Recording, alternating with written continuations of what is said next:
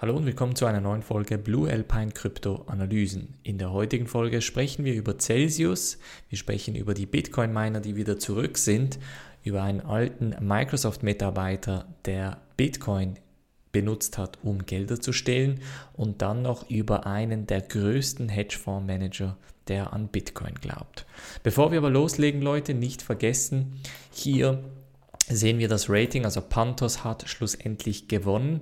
Es sieht so aus, als werde ich morgen Abend um 19 Uhr Pantos PAN, das Multi-Blockchain-System, analysieren und mit der 6x6-Analyse ein bisschen genauer anschauen.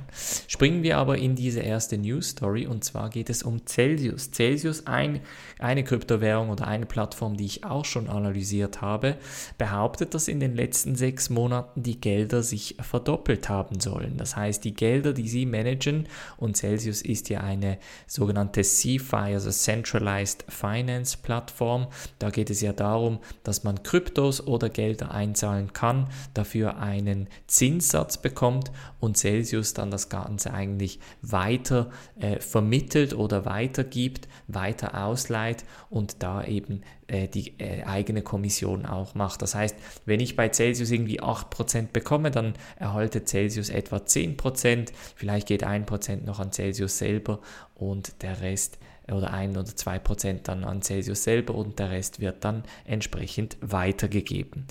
Das Modell funktioniert relativ gut. Wir haben auch in Europa einige solche Ableger. Crypto.com ist eines, Nexo ist ein anderes und Celsius ist nun eben das ähm, größte gemäß der Billions äh, äh, Assets under Management, also der Vermögenswerte, die sie entsprechend unter Management haben. Der Betrag ist etwa 2,2 Milliarden US-Dollar, das ist ziemlich viel und macht Celsius natürlich zu einem ernstzunehmenden Vermögensverwalter fast schon. Wie gesagt, falls ihr als Kryptohalter in der Zwischenzeit nicht aus dem Krypto-Ökosystem aussteigen möchtet, sondern eben in eine Stablecoin oder eure Kryptos halten möchtet, könnt ihr das mit einer Plattform wie Celsius machen. Einfach im Hinterkopf behalten, es sind nicht eure Keys, das heißt, ihr kontrolliert die Kryptos nicht selber. Das heißt, wenn Celsius gehackt wird oder wenn etwas passiert, gibt es die Möglichkeit, dass man entsprechend die Gelder verliert. Nichtsdestotrotz heißt es aber, dass eben auch da eine entsprechende Versicherung greifen würde. Und als nächstes sprechen wir über diese Grafik hier, denn ich hatte ja in den letzten ein, zwei Wochen darüber gesprochen, dass die Mining Power abgenommen haben soll. Hauptsächlich, weil eben in Sichuan die Regensaison vorüber ist und jetzt die Miner eigentlich wieder so wie in eine andere äh, geografische Location migrieren werden. Es scheint, als wäre diese Migration jetzt abgeschlossen und die Miner sind jetzt wieder an den Positionen, wo sie entsprechend stärker oder mehr meinen können. Ähm, wir sehen das hier an der Mining Power, die einen doch einen sehr starken Sprung gemacht hat von gestern auf heute und das bedeutet, dass sehr wahrscheinlich die Kapazitäten wieder entsprechend zurück sind. Also wenn wir hier etwa von einem, ich sag mal, Umzug sprechen innerhalb von China, dann können wir hier davon ausgehen, dass die Mining Power wieder zurück ist. Äh, Mining Power insofern interessant und relevant, weil vor allem sobald die Mining Power ein bisschen sinkt, springt man, äh, spricht man wieder davon, dass äh, der Schwierigkeit Schwierigkeitsgrad angepasst wird, dass der, der Preis sinkt, äh, dass wir in diese Todesspirale kommen etc. Das ist aber grundsätzlich eine sehr gesunde Entwicklung und etwas, was zu erwarten war. Als nächste News Story sprechen wir über einen alten Microsoft-Mitarbeiter, der ähm, einen Art, eine Art Coupon-Betrug äh, ausgeführt hat. Er hat nämlich digitale Coupons und, und Rabatte etc. online, glaube ich, verkauft von sich selber, von seinen Mitarbeitern und hat unter anderem auch Bitcoin benutzt, um äh, das Geld wie waschen zu lassen, beziehungsweise einen Bitcoin-Mixing-Service benutzt. Interessant natürlich hier, dass hier Bitcoin überhaupt erwähnt wird, denn diese Person hat natürlich unter anderem auch äh, US-Dollar gebraucht dafür, aber wie immer ist natürlich die Schlagzeile mit ähm, die, die IRS, also das Internal Revenue Service, äh, Amt, das, das quasi wie das Steueramt in den USA ist, hat äh, diese 2,8 Millionen US-Dollar in Bitcoin Transaktionen wie äh, zurückverfolgen können und sagt da natürlich auch, hey, ihr könnt Steuern nicht hintergehen, auch nicht mit Bitcoin, von daher probiert es gar nicht. Beim einen Punkt sehe ich das absolut gleich. Ich glaube, die Kryptos, die wir handeln, die wir halten, die müssen wir immer beim Steueramt entsprechend angeben. Das sehe ich absolut gleich. Ähm, bezüglich wieso jetzt hier Bitcoin benutzt wurde, nur Bitcoin, wieso jetzt Bitcoin überhaupt in die Schlagzeile kommt, das ist mir wie immer ein Rätsel, aber war ein bisschen zu erwarten. Und jetzt noch äh, zu den bullischsten Nachrichten seit langem, nämlich Stan Druckenmiller, ein äh, ehemaliger Hedgefondsmanager oder so ziemlich einer der größten Hedgefondsmanager der USA, hat nämlich gestern in einem Fernsehinterview Bitcoin als sehr guten Trade äh, vorgelegt. Also er hat, er wurde, glaube ich, auf Gold, auf den Aktienmarkt, auf Gold etc. angesprochen und hat dann gesagt, Gold ist ein guter Trade. Also mit, mit Gold zu handeln ist jetzt eine gute Idee. Aber was noch viel besser ist, ist Bitcoin. Denn Bitcoin scheint eben sehr äh, resistent oder krisenresistent zu sein und hat sich da äh, entsprechend auch, ich sag mal, geoutet als Bitcoin-Fan. Das ist jetzt insofern eine sehr, sehr wichtige Sache, denn er setzt natürlich ein großes positives Zeichen für Bitcoin, für die ganze Hedgefonds-Gesellschaft.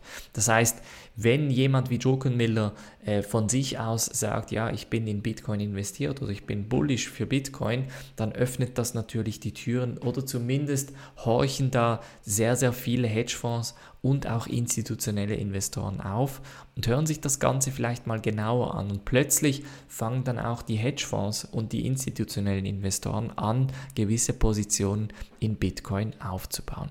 Ich werde übrigens im äh, Online-Seminar morgen bei Swissquote in der Swissquote Trading Week dazu einen, eine Präsentation halten und auch so ein bisschen über die Entkoppelung vom Bitcoin zum Aktienmarkt sprechen. Und da wird auch das entsprechend ein wichtiges Thema sein. Da werde ich noch ein bisschen mehr ins Detail gehen. Das heißt, wer da mitmachen möchte, kann das sehr gerne. Morgen Abend 17 Uhr geht's los und dann um 19 Uhr natürlich der Livestream.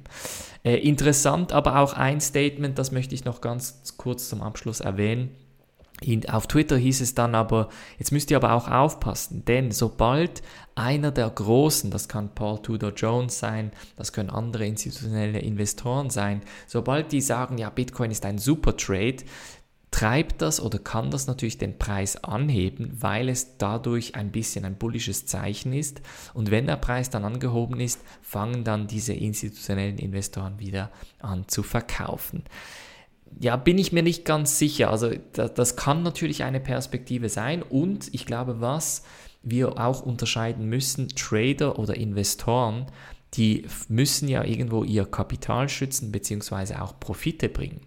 Das heißt, wenn jetzt ein Paul Tudor Jones bei 6.000 eingekauft hat und bei 12.000 verkauft, ist er aus der Bitcoin-Perspektive angeschaut kein Hodler, das heißt, er ist schwach, das heißt, er ist nicht richtig, er sieht die Vision nicht, aber aus der Investoren- und Trader-Perspektive hat er sein Geld verdoppelt. Von daher, äh, oder seine Investition zumindest verdoppelt. Von daher, glaube ich, müssten wir vorsichtig sein mit solchen Statements und immer ein bisschen schauen, woher diese Statements kommen. Das heißt, kommen die von einem Bitcoin-Maximalisten, kommen die von einem Hodler oder kommen die von einer Person, die effektiv weiß, von was sie spricht. Ich glaube, beides hat so ein bisschen seine Vor- und Nachteile, aber ich glaube, jeder muss das bisschen selber für sich entscheiden. Wenn Bitcoin jetzt morgen auf 100.000 geht, war der Trade vielleicht von 6 auf 12 nicht sehr gut, aber wenn morgen Bitcoin, ich sag mal, für drei Jahre auf 8000 bleibt oder irgendwie auf 5,5 sinkt, dann war der Trade ein sehr guter. Das heißt, wir müssen da immer ein bisschen den Zeithorizont der Investoren auch ein bisschen verstehen und das muss jeder auch, wie gesagt, für sich selber entscheiden.